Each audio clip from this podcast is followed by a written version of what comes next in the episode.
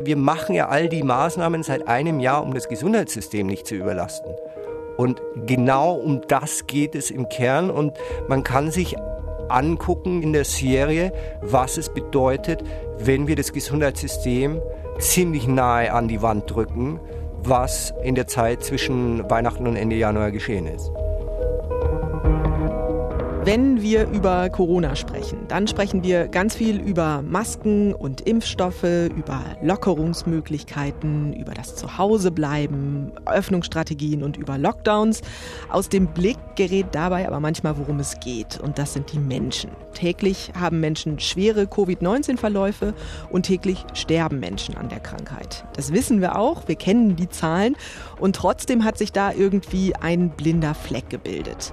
Karl Giersdorfer lässt uns wieder etwas klarer sehen. Er ist Regisseur und Autor der vierteiligen Doku-Reihe Charité Intensiv, Station 43. Zusammen mit der Kollegin Mareike Müller hat er diesen Winter die Menschen auf der Covid-Intensivstation der Charité begleitet. Mein Name ist Lena Petersen und das ist eine neue Ausgabe vom Podcast Die erzählte Recherche. Karl, die Menschen auf der Covid-Intensivstation der Charité zu begleiten, also sowohl die Menschen, die dort arbeiten, als auch die Menschen, die dort behandelt werden. War das deine Idee oder ist da irgendeine Redaktion auf dich zugekommen, die gesagt hat, fahr da doch mal hin und mach uns eine Doku draus? Also wer ist auf diese Idee gekommen, das zu machen? Ja, das war die Idee von meiner Co-Autorin Mareike Müller und meiner Produzentin Antje Böhmert.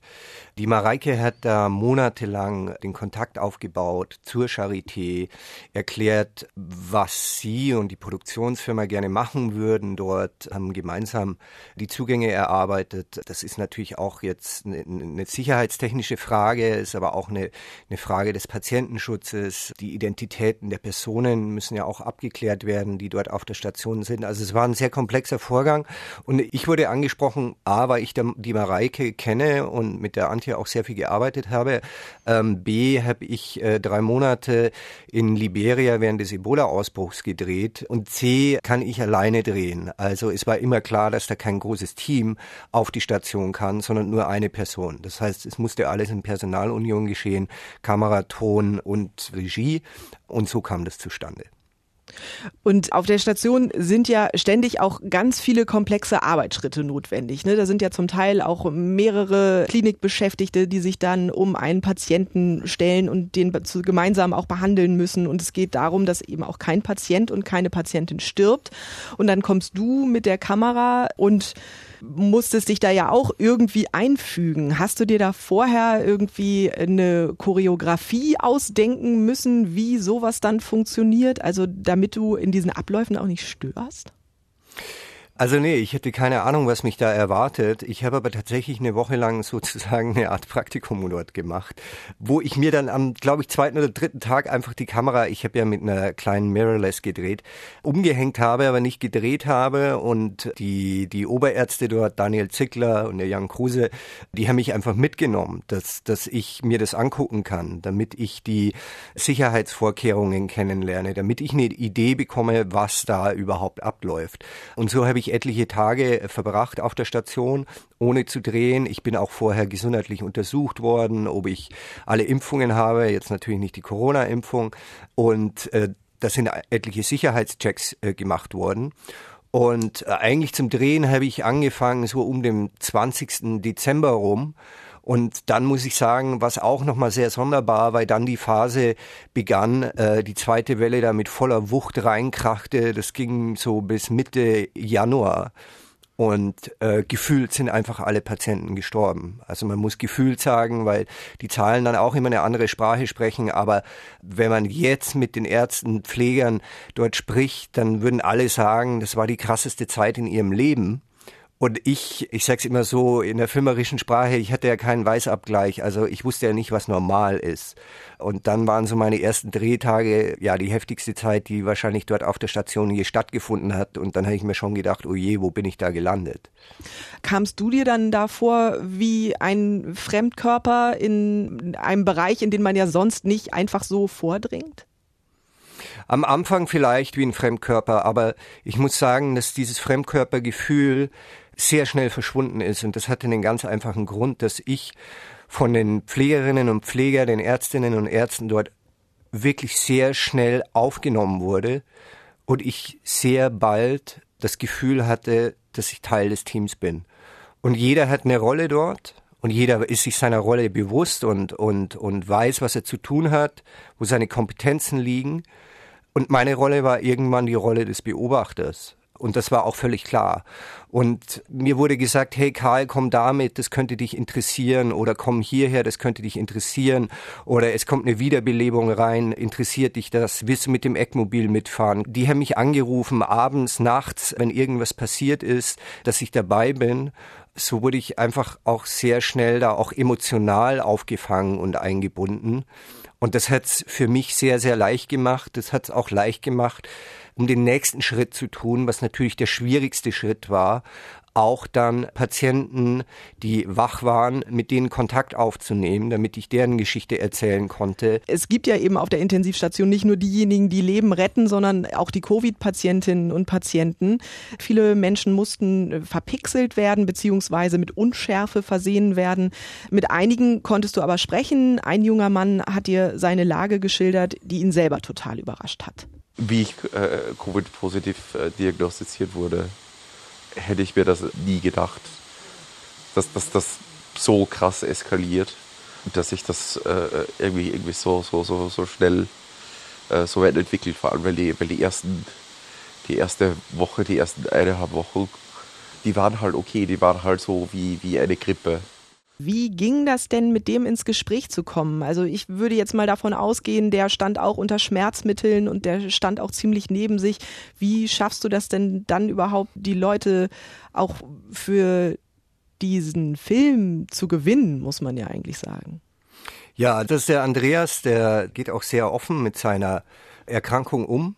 Die größte Herausforderung war in der Tat, dieses Vertrauen aufzubauen. Die Patienten, die wach waren, so wie der Andreas, die kennenzulernen, ihnen zu erklären, warum ich hier bin und was ich hier mache. Also auf der Station 43. Und ich habe tatsächlich viel mehr Zeit verbracht mit Gesprächen als mit dem Drehen. Und den Andreas habe ich kennengelernt an dem Abend, als er eingeliefert wurde. Und die Sarah Kamel, die ihn behandelt hat, äh, hat zu mir gesagt, das ist ein interessanter Patient, das könnte dich interessieren, weil es wieder ein anderer Aspekt der Covid-Erkrankung war, nämlich eine Blutgerinnungsstörung und er hat also eine lebensgefährliche Lungenembolie, war aber total wach und adäquat und ansprechbar und war auch nicht unter Schmerzmitteln. Und ich bin mit der, mit der Sarah mitgegangen, habe aber dann sofort den Andreas auch angesprochen, habe ihm signalisiert, dass ich hier bin mit der Kamera und habe mit ihm gesprochen, ob das okay ist. Und er hat genickt und ich glaube aber, dass er, dass er das in der Situation gar nicht realisiert hat. Das heißt, ich musste ja dann ständig auch dieses Zugeständnis, das ich von dem Patienten hatte, wieder überprüfen. Und das habe ich natürlich mit ihm wieder und wieder gemacht. Und ich habe letztendlich mit dem Andreas, ich weiß jetzt gar nicht, wie lange der auf der Station war, aber sicher mehr als zwei Wochen. Ich habe mit ihm einfach jeden Tag gesprochen. Und da verschwimmen dann natürlich auch wieder die Grenzen, weil wir uns auf eine Art und Weise, glaube ich, angefreundet haben und man leidet ja auch ein Stück weit mit. Ich habe den Andreas dann gefilmt, wie ihm versucht wurde, den Thrombus maschinell zu entfernen, was, was wahrscheinlich eines seiner schwierigsten Momente in seinem Leben war. Und so entstand dann auch eine sehr intime Beziehung. Und das macht's dann mit dem Filmen wieder einfacher, weil dann auch oft von dem Patienten der Impuls kam, hey, morgen passiert das, bist du dann da, filmst du das dann auch. Das heißt, die Kontaktaufnahme ähm, zu Anfang war immer schwierig und da bin ich sehr behutsam vorgegangen und ich habe dann immer wieder und wieder erklärt, was ich mache, bis es dann natürlich auch zu einer Selbstverständlichkeit wurde von Seiten der Patienten und ich glaube, so ist dann auch diese Intimität entstanden. Genau, der Patient Andreas hatte Covid und äh, eben auch diese Thrombosen, aber seine Geschichte ist ja trotzdem eine von den hoffnungsvollen. Und dann gibt's ja andere Patientinnen und Patienten, die haben das nicht geschafft, die sterben an Covid. Zum Teil sind dann die Familien auch zu sehen, die sich verabschieden. Wie bist du denn mit solchen Situationen, ja sowohl journalistisch als auch emotional umgegangen? Also journalistisch bin ich so damit umgegangen, dass dass ich mich niemals versteckt habe. Ich habe immer meine Kamera umgehängt. Das heißt, jeder, der mich gesehen hat, konnte mich identifizieren.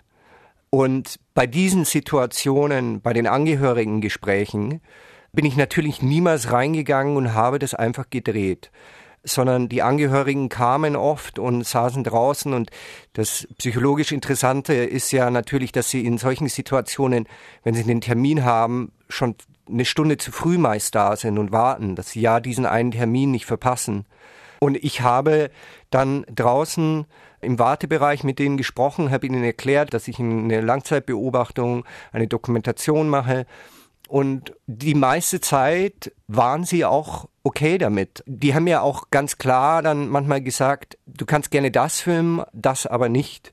Es ist eine Szene drin, wo eine Tochter ihre Mutter verabschiedet und ich wirklich diese Verabschiedung drehe in diesem Raum, wo dann die Maschinen abgestellt werden von der Mutter und da habe ich die Frau dreimal gefragt, ob ich rausgehen soll. Und sie hat zu mir gesagt, nein, Karl, bleib bitte hier. Ich, ich möchte nicht alleine sein. Und dann habe ich gesagt, ist es okay, wenn ich das, das filme?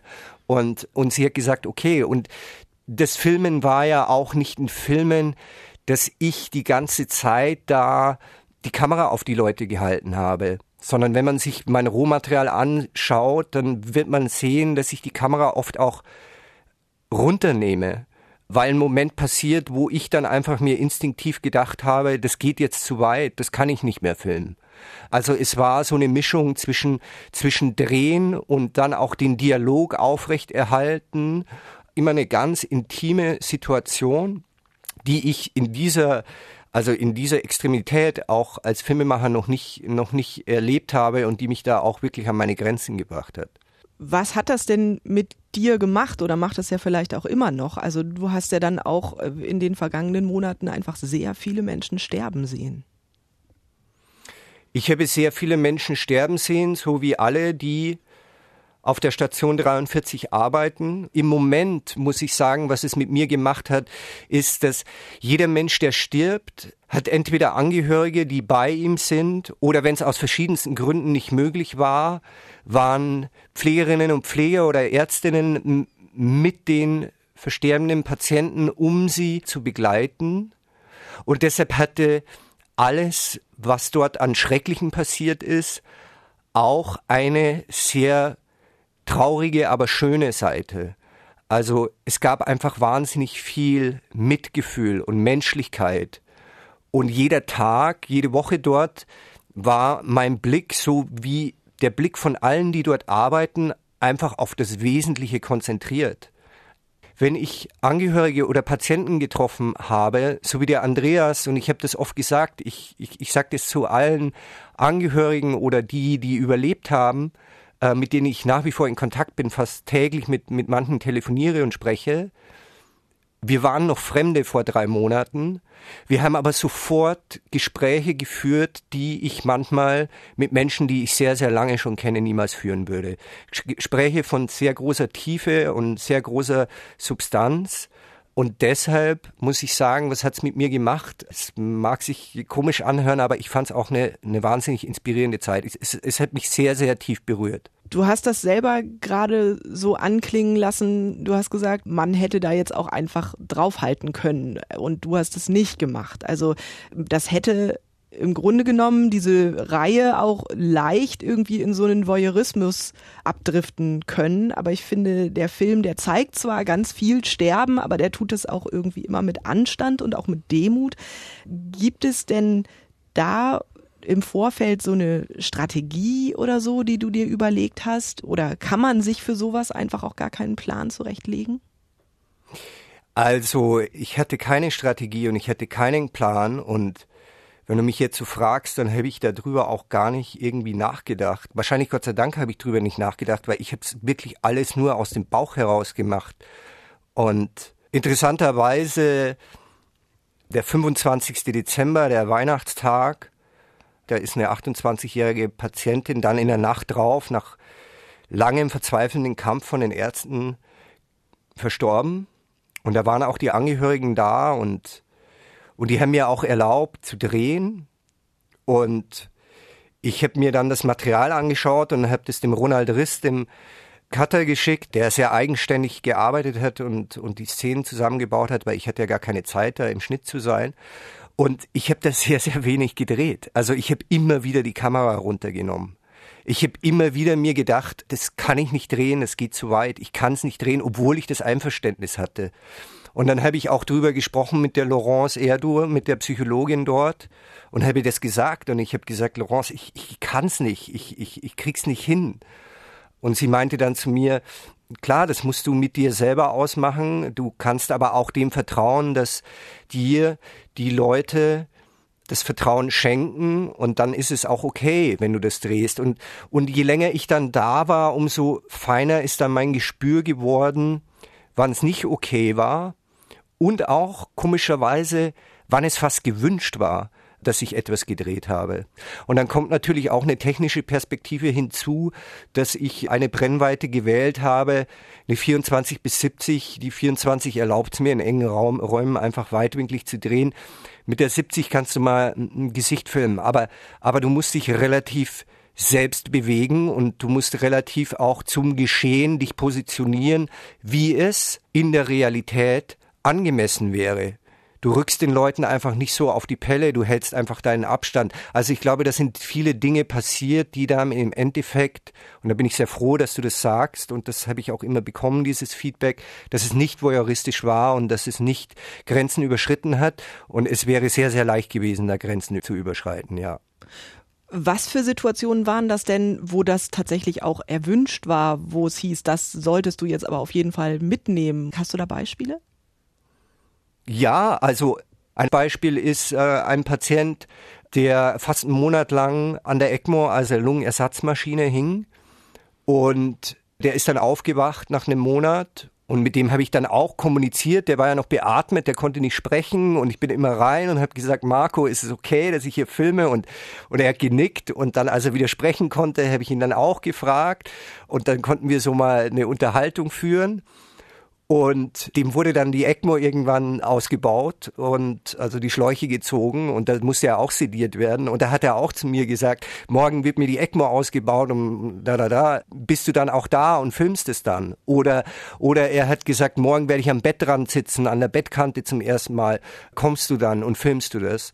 Also so war das Verhältnis, dass, dass ich hatte mit den, mit den Patienten, dass ja, dass sie auch gewisse Schritte dann dokumentiert haben wollten, was mich wahnsinnig gefreut hat, weil ich ja eben schon so Teil ihrer Geschichte war. Und dann dürften gewisse Schritte nicht undokumentiert bleiben und das wurde mir dann auch signalisiert. Also du warst dann der Beobachter, der auch diese positiven Momente für die Leute festhalten sollte. Genau, ich war einfach der Typ mit der Kamera, ja. Und irgendwann hat ein Arzt gesagt, ich sei wie ein Tierfilmer, der zu dem Tier geworden ist, dass er eigentlich filmen will. Also ich bin da schon sehr tief eingetaucht, habe aber nie meine, meine Rolle vergessen. Und meine Rolle war die des, des Dokumentaristen, ja. Und so habe ich das auch gesehen. Ich habe nie drüber nachgedacht, wie das Endprodukt aussehen würde. Was mich am allermeisten gestresst hat während dieser Zeit und dieser Druck, den ich mir selber gemacht hat, wurde umso größer, dass ich mir irgendwann gedacht habe, oh Gott, ich kann dem ja gar nicht gerecht werden, all dem, was ich hier erlebe und was mir die Leute alles geben. Ich wollte einfach nur zeigen, was dort passiert. Nicht überspitzt, aber auch nichts beschönigend. Und wenn mir eine Sache von Anfang an von allen gesagt wurde, die dort arbeiten, dann haben sie gesagt, Karl, bitte zeig es, wie es ist zeig es, wie es ist. Und das war meine Aufgabe und so habe ich sie gesehen und am Ende muss jeder selber entscheiden, wie er es findet. Für den Außenstehenden ist es, glaube ich, sehr krass, das zu sehen. Für die, die drin sind, ist es einfach nur der Alltag, die Normalität. Eine Ärztin, äh, Sarah Kamel, die hält die Hand von einem Patienten, während er stirbt, weil die Angehörigen, die schaffen das gar nicht rechtzeitig ins Krankenhaus. Und für Sie gehört das auch zu Ihrem Beruf dazu. Ich finde, dass äh, jeder Mensch das Recht hat, in Würde zu sterben, wenn es denn schon so weit kommen muss. Und ich finde auch, dass ähm, jeder Patient das Recht hat, ähm, nicht alleine sterben zu müssen. Und wenn es nicht möglich ist, aus verschiedensten Gründen, dass ein Angehörige dabei sind oder wer auch immer, dann empfinde ich das als ähm, einfach so nur menschlich, dass man die Patienten eben auf diesem letzten Weg begleitet. Was hattest du denn für einen Eindruck, wie die Menschen, die dort arbeiten, insgesamt mit diesem allgegenwärtigen Tod auf der Station umgegangen sind? Also diese Szene, die du, die du ansprichst, die, die habe ich fast en passant mitbekommen. Was ich am beeindruckendsten fand, ist, dass ich wusste, was vorher passiert ist und was nachher passiert ist.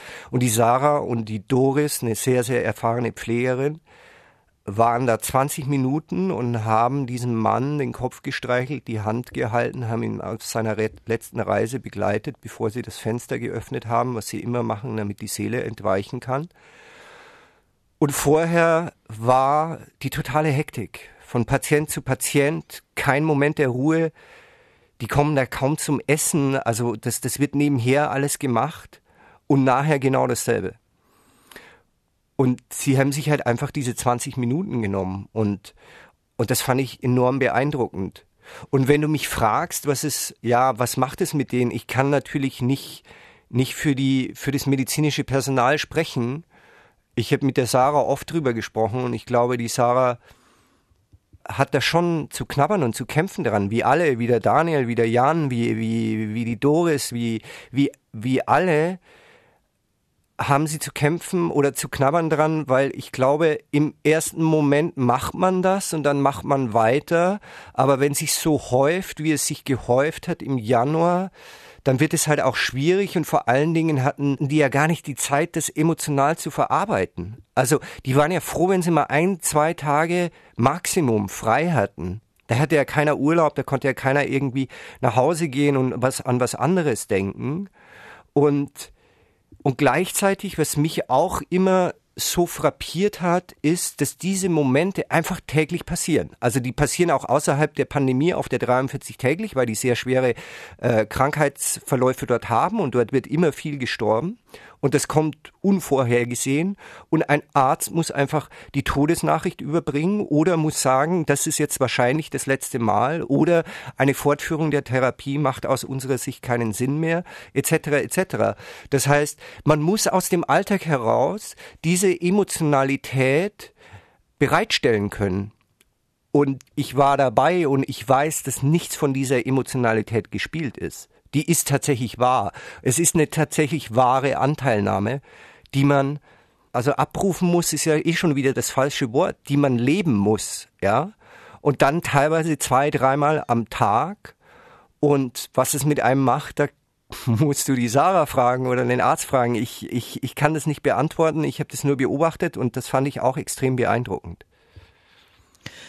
Es gibt auch so ein paar Themen oder Motive, die ich äh, erwartet habe, bevor ich die Doku-Serie geguckt habe.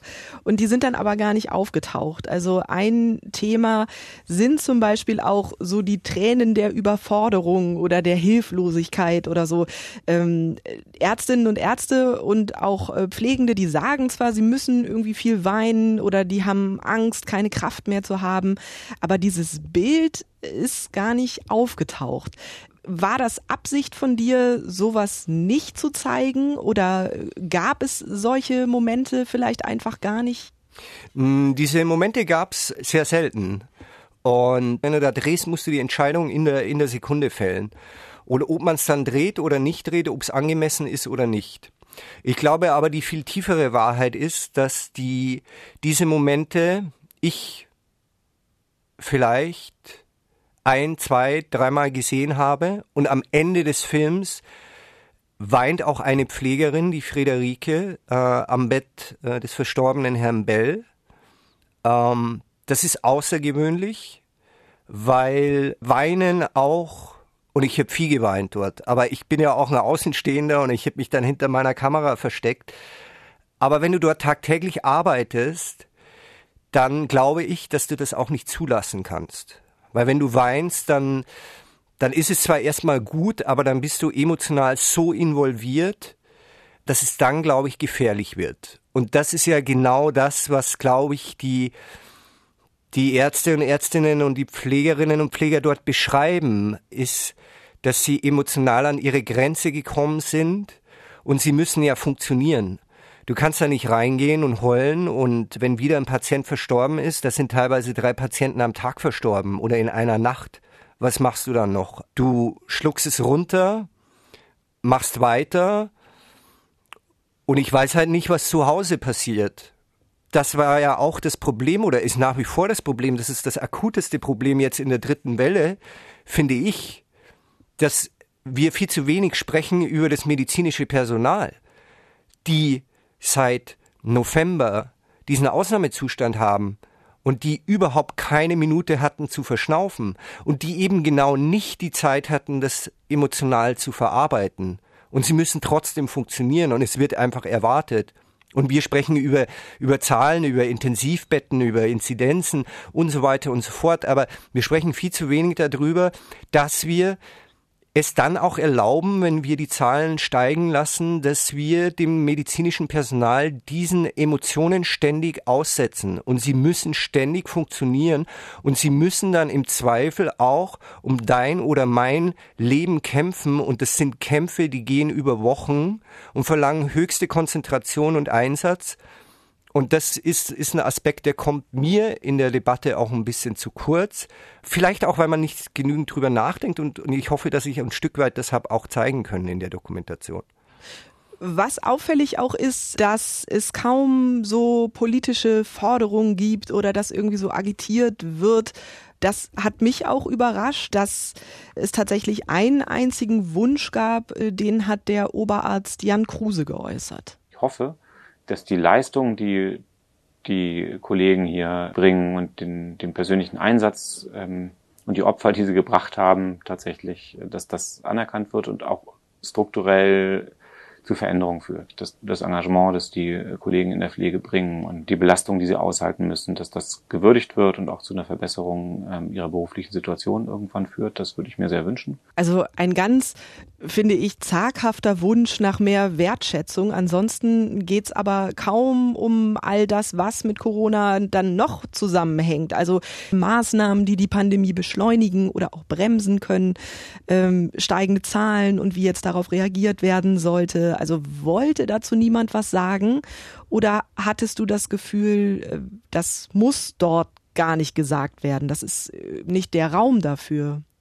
Das ist nicht der Raum dafür. Und, und, und Jan Kruse ist äh, einer der erfahrensten, besten Oberärzte wahrscheinlich äh, im ganzen Land.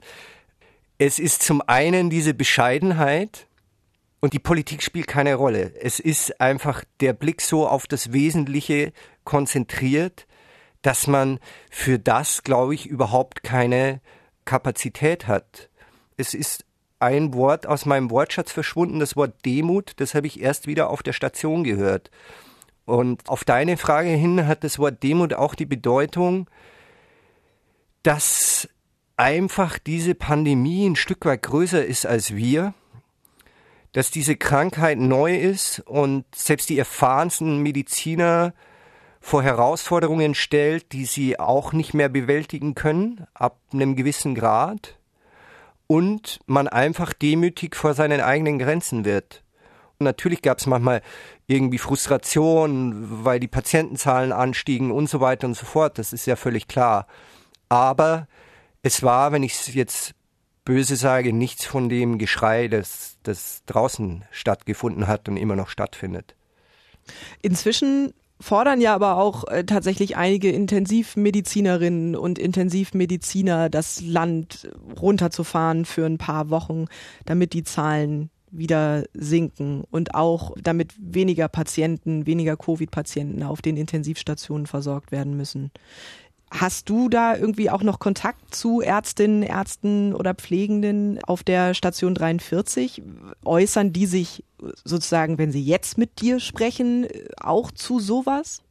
Naja, sie haben sich immer dazu geäußert, dass die Gesellschaft versuchen muss, mit allen ihr zur Verfügung stehenden Mitteln die Zahlen zu drücken, weil das ja unmittelbare Auswirkungen auf sie hat. Und sie haben sich immer auch dazu geäußert, dass die Arbeitsbelastung enorm ist und dass es keine Möglichkeit gibt, sich zu erholen, es emotional und physisch zu verarbeiten. Und ich bin natürlich mit, mit allen noch in Kontakt Daniel Zickler ruft mich an, wenn er manchmal im Eckmobil unterwegs ist und zurückfährt. Er hat mir letztens erst wieder gesagt, es geht wieder los und es werden wieder mehr Patienten ins Virchow gebracht. Und natürlich auch, wie die Sarah Carmel am, am, Ende, am Ende der Serie sagt, haben alle eine gewisse Angst, dass das wieder passiert, was am Weihnachten passiert ist.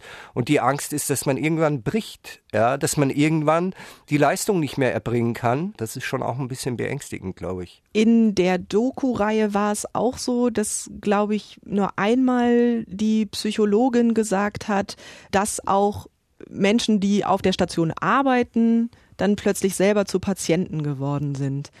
Aber ansonsten habe ich da so eine Furcht oder eine Angst, sich selbst anzustecken mit dem Virus, gar nicht so richtig gesehen. War das auch einfach dieser Arbeitsmodus, in dem dafür kein Raum war, oder hat da durchaus die Angst bestanden, selber Patient zu werden?